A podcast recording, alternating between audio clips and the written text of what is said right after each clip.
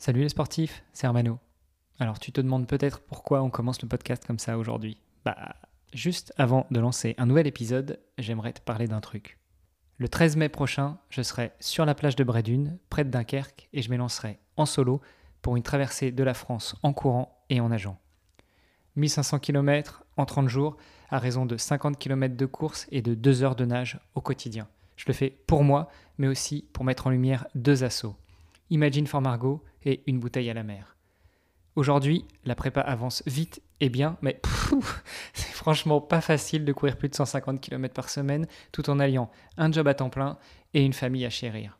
Et justement, ce qui m'aide à encaisser la charge physique, à mieux me comprendre, à mieux prioriser et à mieux vivre la difficulté de ces situations, c'est une rencontre que j'ai faite au détour de l'enregistrement d'un épisode de podcast. À ce moment-là, j'ai eu la chance de rencontrer Marc Muezza, qui est depuis devenu mon préparateur mental. Pour moi, avant, la prépa mentale, ça relevait un peu du mystique, de l'ésotérique, du trifouillage de cerveau. Mais plus on avance avec Marc et plus j'en découvre les bienfaits. On travaille sur les valeurs, les besoins, l'équilibre et la définition de mes objectifs, qui me permettent de progresser chaque jour et pas uniquement dans le domaine sportif. Je suis aussi devenu un meilleur professionnel, un meilleur papa et un meilleur époux. Alors, chère auditrice, cher auditeur, si tu veux en savoir plus sur Marc, je t'invite à aller faire un tour sur agri2pa.me slash mrc. Tu pourras découvrir le portrait audio de Marc et tous les moyens de le contacter de ma part pour tester son approche. Allez, c'est parti pour un nouvel épisode.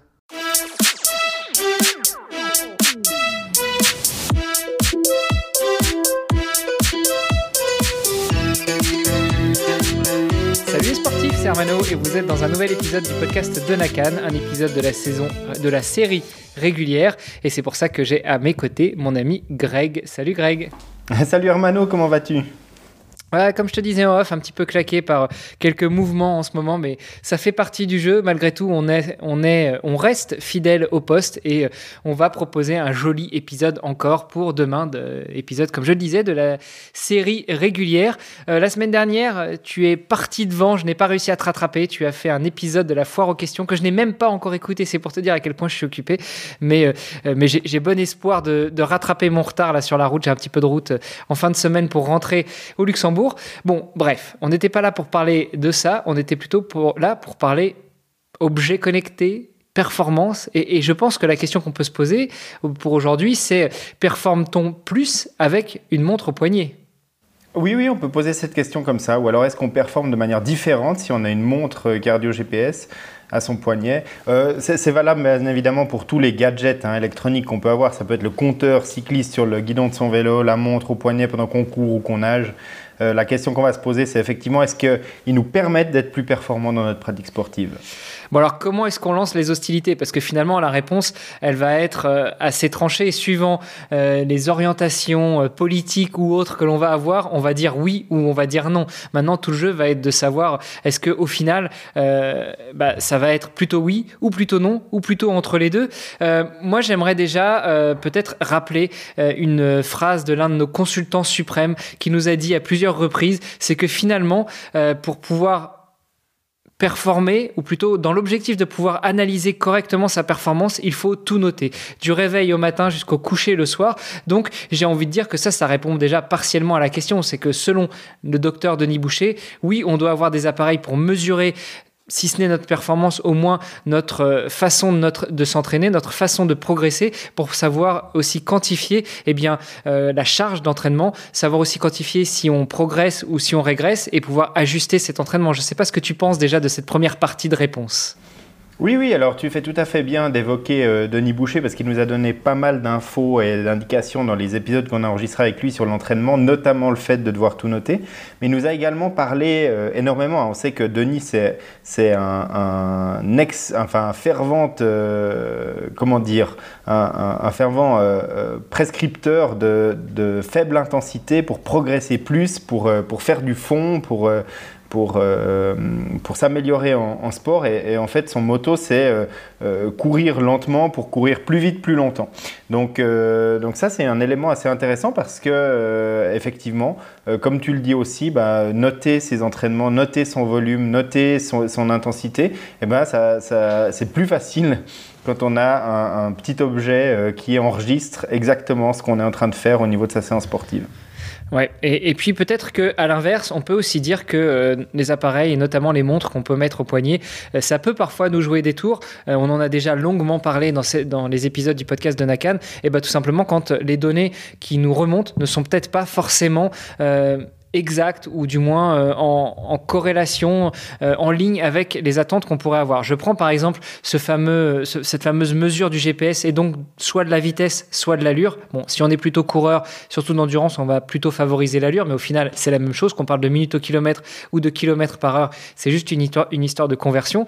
Donc finalement, si on se fixe un entraînement à une certaine allure ou à une certaine vitesse, et puis que euh, bah, les données que nous remontre notre GPS ne sont pas tout à fait correctes parce que on court en montagne parce que on court près d'une étendue d'eau, parce que on a mal calibré notre appareil, parce qu'il y a des nuages, parce qu'on n'a pas de chance, parce qu'il y a un avion qui passe. Il peut y avoir toute, toute de sources d'interférence avec les données qu'on va enregistrer.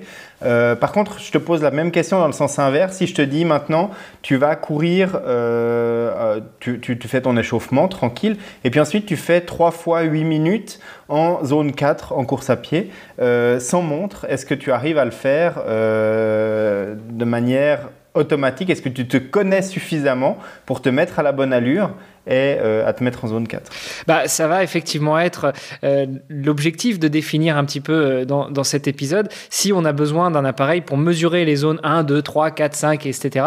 ou si on va savoir connaître parfaitement son corps et ses allures. je dirais que si on se limite à trois zones, c'est-à-dire facile, moyen et à fond, c'est assez facile de savoir quantifier ça, quel que soit le sport. Par contre, dès qu'on veut rentrer un petit peu plus dans les détails, ça va être un petit peu plus difficile de faire ça uniquement à la sensation. Je ne parle pas des gens qui s'entraînent depuis déjà de nombreuses années, qui maîtrisent bien, qui connaissent leur corps, qui connaissent leurs allures. Mais pour quelqu'un soit qui démarre dans une activité sportive ou peut-être quelqu'un qui va reprendre après quelques années d'arrêt, euh, ça va être peut-être plus difficile de quantifier son allure ou la puissance ou la force que l'on va mettre dans son entraînement. Mhm.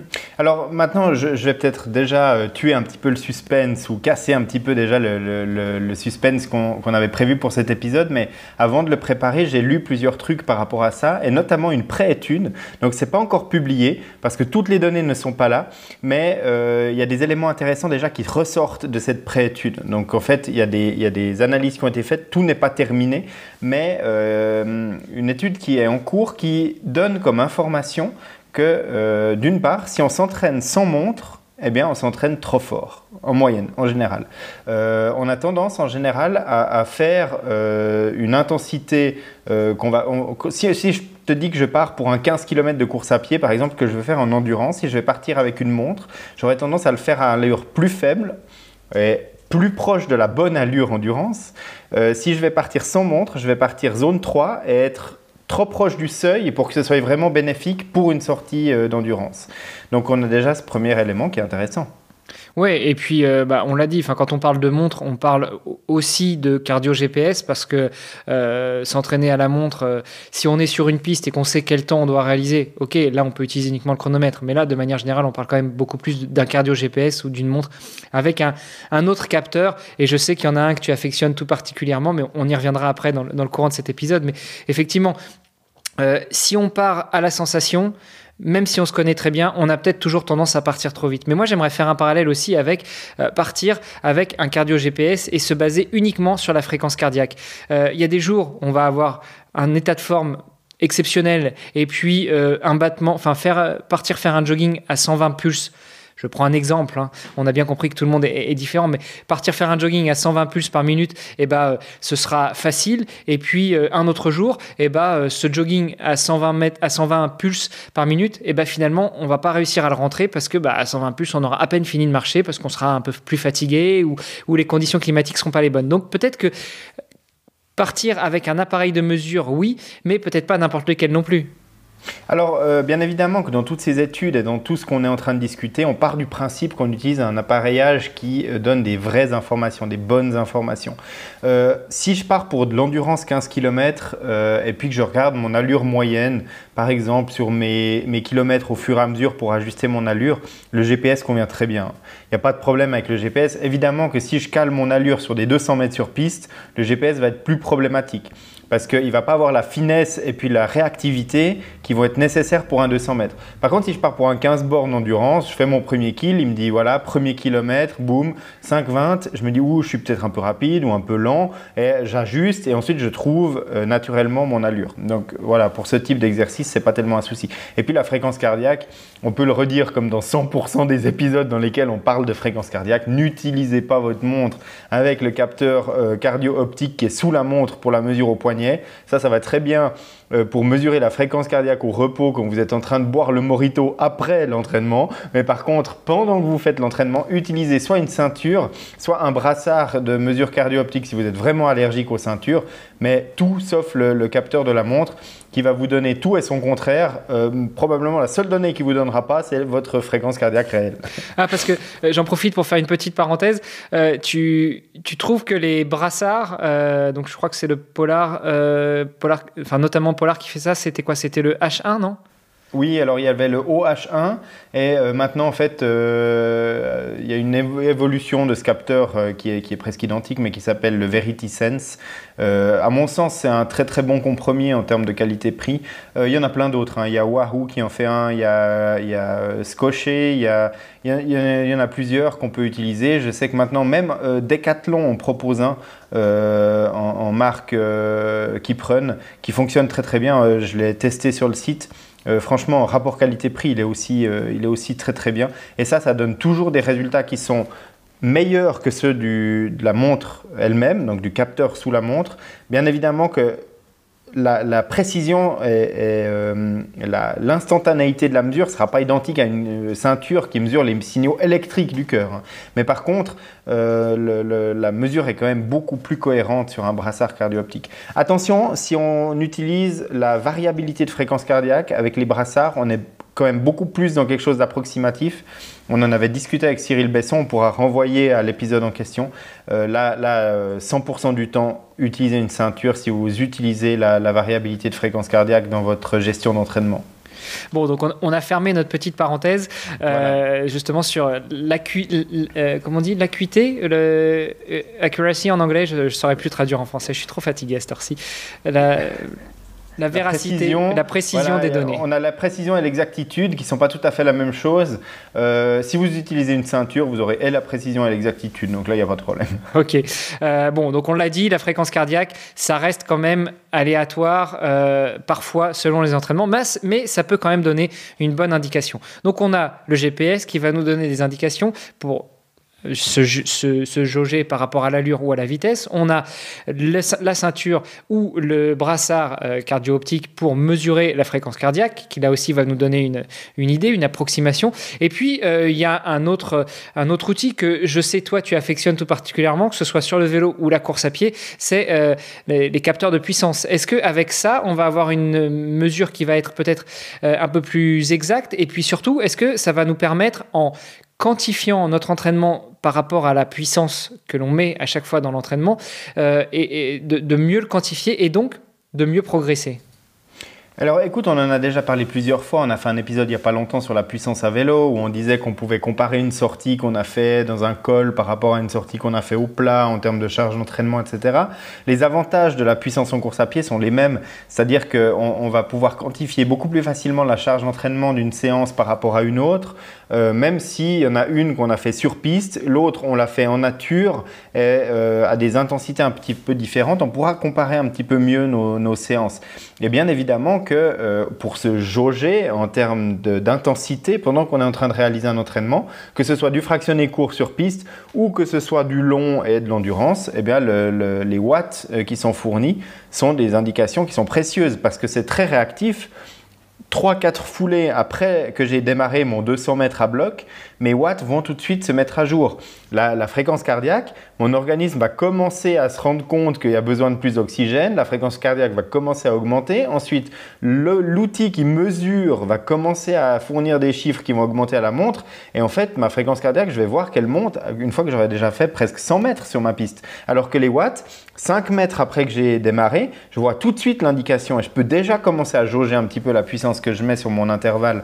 Donc pour moi, c'est la réactivité de cette valeur qui en fait la force dans des intervalles courts. Et puis, c'est euh, la, capacité, comme tu le disais tout en début d'épisode, à être constant je suis pas bien, je suis pas en forme, il fait très humide, très chaud, euh, je vais partir courir 200 watts, ce sera les mêmes 200 watts que si je suis très en forme, que tout va bien, que j'ai les chaussettes qui volent au-dessus de la piste et puis euh, je mets mes 200 watts et je sens même pas ça euh, passer. Et donc du coup, voilà, là j'ai quelque chose vraiment pour mesurer concrètement la puissance que je suis en train de développer dans ma course à pied. Bon, donc là, on a quand même parlé des, outils qui nous servent à mesurer l'intensité, la puissance, la force que l'on met à l'entraînement, euh, la charge aussi, puisqu'on peut facilement calculer ces données-là par rapport euh, au temps de soutien, au temps d'entraînement, par rapport aux distances que l'on que l'on parcourt. Euh, maintenant, la question euh, est celle qu'on a posée au début. Est-ce que en quantifiant tout ça, est-ce que en journalisant tout ça, est-ce que en mesurant tout ça, eh ben, on va pouvoir performer plus? Euh, Allez, je vais mettre les pieds dans le plat. Moi, je dirais que oui. Pour revenir sur ce que disait Denis Boucher, eh ben, effectivement, quand on sait quantifier, quand on sait journaliser, quand on sait mesurer tous ces éléments-là, ça va nous permettre aussi d'apprécier la progression, peut-être d'ajuster euh, et d'éviter le surentraînement ou au contraire de, remettre une couche si euh, on est peut-être un petit peu en dessous de ce qu'on de, serait en droit d'attendre pour un entraînement de qualité. Alors en fait, tu as mis le doigt exactement sur la problématique, c'est-à-dire que la montre ou l'objet connecté va te fournir des datas, va te fournir des informations, va te fournir des chiffres, va te quantifier ton volume d'entraînement, va te quantifier ton intensité. Euh, par contre, ça devient un outil qui te permet de mieux performer pour autant que tu saches utiliser ces données. Parce que si tu fais juste accumuler ces données, mais que tu continues à t'entraîner comme si tu n'avais rien au poignet, à mon avis, la montre, elle va pas te permettre de performer très très fort. Après, il y a une autre étude que j'avais lue sur un site internet qui était lié euh, au triathlon, qui disait que plus on a une montre chère, plus on performe. je pense aussi qu'il y a un effet placebo et qui se dit, non mais c'est vrai, c'est vrai, j'ai mis 800 euh, balles dans ma montre, euh, je vois pas pourquoi je serais moins bon que quand j'avais une montre à 150 balles. Finalement, c'est la même chose pour tout, hein, finalement. C'est pas lié que à la montre. Tu fais ça avec les chaussures, avec les roues sur le vélo, avec n'importe quoi. Euh, plus tu payes cher, plus tu as l'impression que ça marche. Ils avaient même fait une étude en médecine et euh, ils avaient des gens qui avaient des douleurs et tu leur donnes un antidouleur. Tu lui dis celui-là, il vaut 2 euros. La personne, elle a l'impression que ça tue moins sa douleur que si tu dis écoutez, on vous donne un traitement expérimental, ça vaut 12 000 euros le cachet. En fait, tu lui donnes le même paracétamol et la personne, elle dit c'est miraculeux, j'ai plus aucune douleur et en fait, ça marche avec tout. Plus tu payes, plus ça marche. Mais euh, si, on en revient juste vraiment aux choses beaucoup plus concrètes et pas à l'effet placebo du prix de la montre, je pense que la clé, c'est de savoir utiliser les données. Soit soi-même, parce qu'on s'entraîne de son côté, etc. Ou alors on s'entoure de personnes qui savent le faire. Et euh, ben, on en a déjà parlé souvent. On peut euh, demander, déléguer cette partie-là à un coach qui va, euh, lui, s'en occuper. C'est-à-dire qu'on va regarder les, sorties qu'a fait l'athlète pendant une semaine et dire maintenant, voilà ton plan pour la semaine suivante, parce que je vois que dans les intensités X, Y, Z, c'est bon. Par contre, tu fais pas assez de fond, ou alors tu fais pas assez de haute intensité. Et puis ben là, la montre est précieuse pour fournir ces, retours-là au coach. Oui, ouais, tout à fait. Enfin, la montre ou euh, le compteur, parce que c'est vrai qu'on parle de montre, donc euh, on pourrait croire qu'on parle uniquement de la partie course à pied, mais non. Euh, là, en tout cas, sur la partie triathlon, on s'adresse aux trois sports.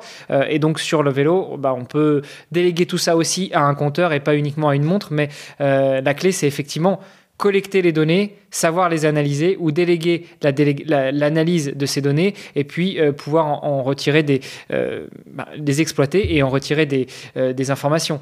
Bon, on, Ça, on en a déjà parlé avec, avec Denis et avec d'autres personnes dans les plans d'entraînement aussi, avec les fondateurs de Run Motion Coach par exemple, on avait aussi parlé de ce genre d'aspect. Il y, a un truc particulier quand même avec ces compteurs et ces choses-là parce qu'on enregistre, moi je reviens d'un week-end de vélo à Majorque et j'ai utilisé une fonctionnalité qui est assez intéressante sur mon compteur de vélo, c'est-à-dire que je lui mettais le parcours et euh, bah, la fonction a différents noms en fonction de la technologie et de la marque qu'on utilise. C'est euh, Hill Splitter chez Polar par exemple, ou alors on a Climb Pro chez euh, Garmin.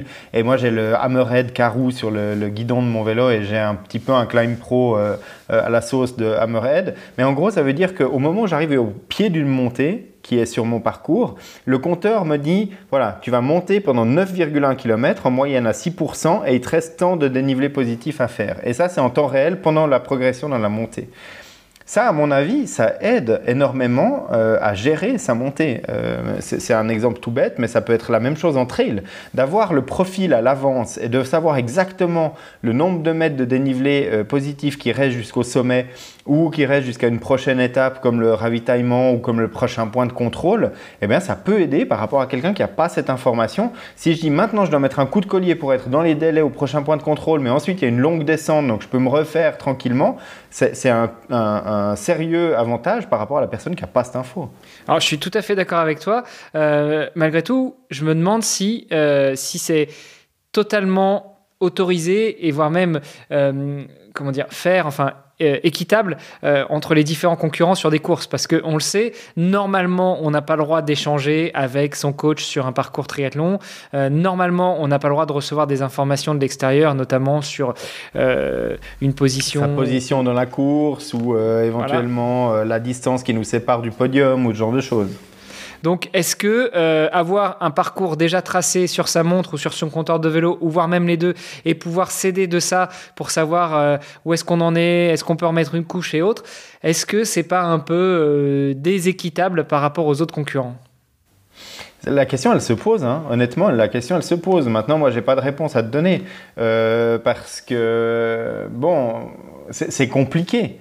Est-ce que fondamentalement, les montres et les compteurs sont officiellement autorisés en compétition, hein. euh, malgré ce que je disais dans le poisson d'avril du site d'il y a une année et quelques, c'est toujours autorisé, on a toujours le droit de les utiliser. Euh, c'est pas formellement interdit de charger son parcours dedans et même parfois c'est même encouragé puisque les organisateurs de trail ou euh, d'autres courses fournissent le parcours au format GPX ou à télécharger pour sa montre ou son compteur. Donc euh, à partir du moment où on a ça puis qu'on a une fonctionnalité qui va nous la découper en montée ou en descente et puis nous avertir des prochaines étapes sur la course, la question, elle se pose à partir du moment où euh, est-ce que tout le monde a le droit d'avoir cette information avant de partir? A priori, oui. Hein, les, parcours sont publics. Et en fait, tu vois, aux étapes du Tour de France, avant les compteurs et les fonctions de machin, tu avais les coureurs, ils imprimaient un petit papier avec le profil de la sortie, enfin de, l'étape. Et puis, euh, ils voyaient, bah, bah, on commence au kilomètre 32 à monter un hors catégorie euh, jusqu'au kilomètre 58. Et puis après, on passe à une catégorie 3. Puis après, après une première catégorie, etc. Donc finalement, même avant la technologie, ça se faisait déjà. Bon, bah finalement, on n'a peut-être pas forcément besoin d'avoir une montre ou un compteur avec soi pour pouvoir performer plus. Bah si, quand même. Bah, en fait, moi, je te mets au défi, euh, si tu pas de montre, mais que tu as le petit profil en papier, de savoir où tu es dans la course exactement, tu vois.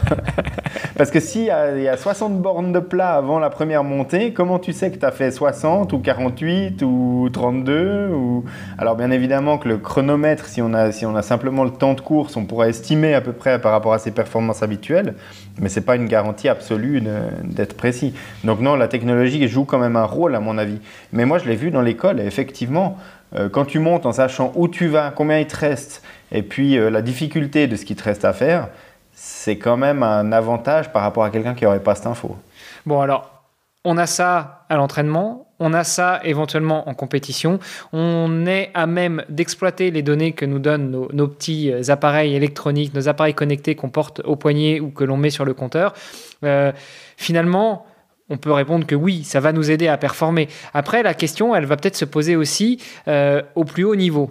Est-ce que euh, avoir tel ou tel euh, produit en avant-première ou pas avant même qu'il sorte va t'apporter un avantage, peut-être pas concurrentiel, mais un avantage par rapport à d'autres concurrents et te permettre de performer plus bah, tu vois, tu me poses la question, par exemple, euh, tu as des athlètes du panel qui ont une Phoenix 6 et puis tu en as quelques-uns, des ambassadeurs qui testent la Phoenix 7 en avant-première, elle n'est pas encore sortie, ils la testent sous embargo euh, et puis ils font un trail avec la montre. Est-ce que l'écran tactile par rapport au bouton va leur fournir un avantage euh, décisif dans la course?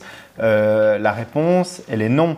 Euh, par contre, est-ce qu'une fonctionnalité comme le stamina de Garmin, si tu as réussi à, faire un, apprentissage de tes données d'endurance dedans, donc pour rappel, hein, le stamina, en fait, c'est simplement comme si on était un joueur de jeux vidéo, enfin un petit player de jeux vidéo. Euh, au début de l'aventure, tu as une quantité d'énergie, la barre elle est pleine, puis plus tu fais courir ton bonhomme, plus la barre d'énergie se vide. C'est exactement ça le principe. Et puis quand il s'arrête et puis qu'il court plus, bah, la barre, tout gentiment, elle regrandit un petit peu. Donc stamina, c'est juste ça. C'est simplement que ça étudie ta physiologie euh, et puis ton, ton habitude de, sport, et puis ça va affiner la donnée. Euh, moi, c'est clairement pas encore affiné parce que lors de mes sorties des jours 2, 3 et 4 à Majorque, en l'occurrence à mon stage d'entraînement.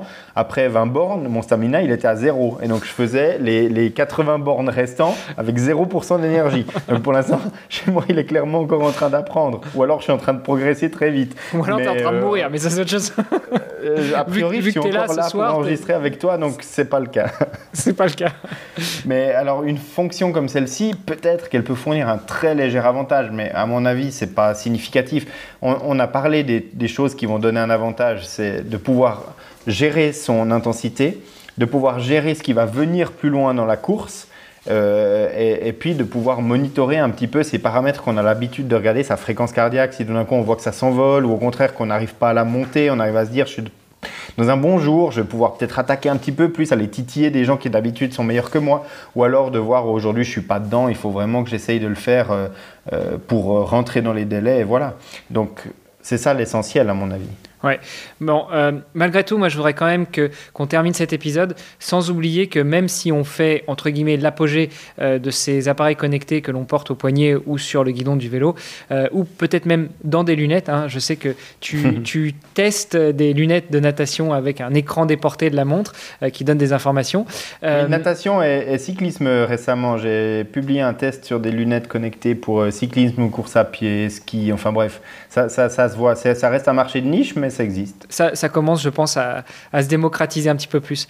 Euh, et, donc, je voulais dire, euh, bah, qu'on n'oublie pas aussi que parfois, courir au feeling, courir à la sensation, intégrée à un entraînement par, par semaine quand on s'entraîne beaucoup, ou un entraînement euh, aux deux semaines quand on s'entraîne peut-être un peu moins, trois, quatre fois par semaine, pas plus, et eh ben ça a aussi du bon parce que ça va aussi participer au fait de mieux connaître son corps, de mieux écouter ses sensations, peut-être même sans montre euh, ou sans compteur de vélo, et puis sans musique, sans rien, écouter aussi euh, à l'extérieur ce qui se passe. Je pense que ça aide aussi énormément à se recentrer sur soi.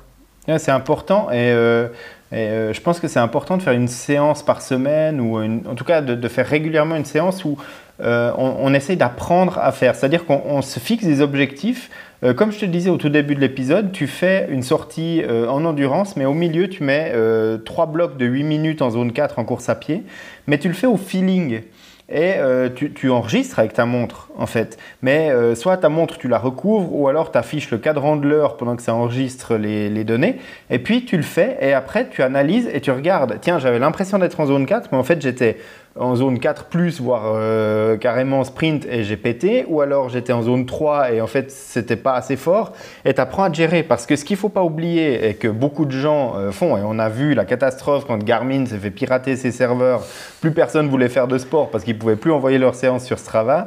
Euh, j'exagère un tout petit peu, mais c'est quand même des choses qu'on a vues. et j'ai peur, moi, un jour, que s'il y a des, des athlètes qui sont extrêmement habitués à faire le pacing, à faire vraiment la gestion de course à la montre. Tout d'un coup, euh, tu, fais le, marathon de New York, c'est le marathon de ta vie, et au kilomètre 12, ta montre, elle s'arrête. Ça peut arriver. Euh, il y a un problème technique, il y a un défaut, euh, tu as oublié de charger la batterie, bref. Qu'est-ce qui se passe? Il faut pouvoir finir ce marathon dans les meilleures conditions possibles. Et donc, il faut être capable de se dire bon, j'ai plus de montre, c'est pas grave, je vais gérer ma course au feeling, mais il faut savoir le faire et il faut s'être entraîné pour ça.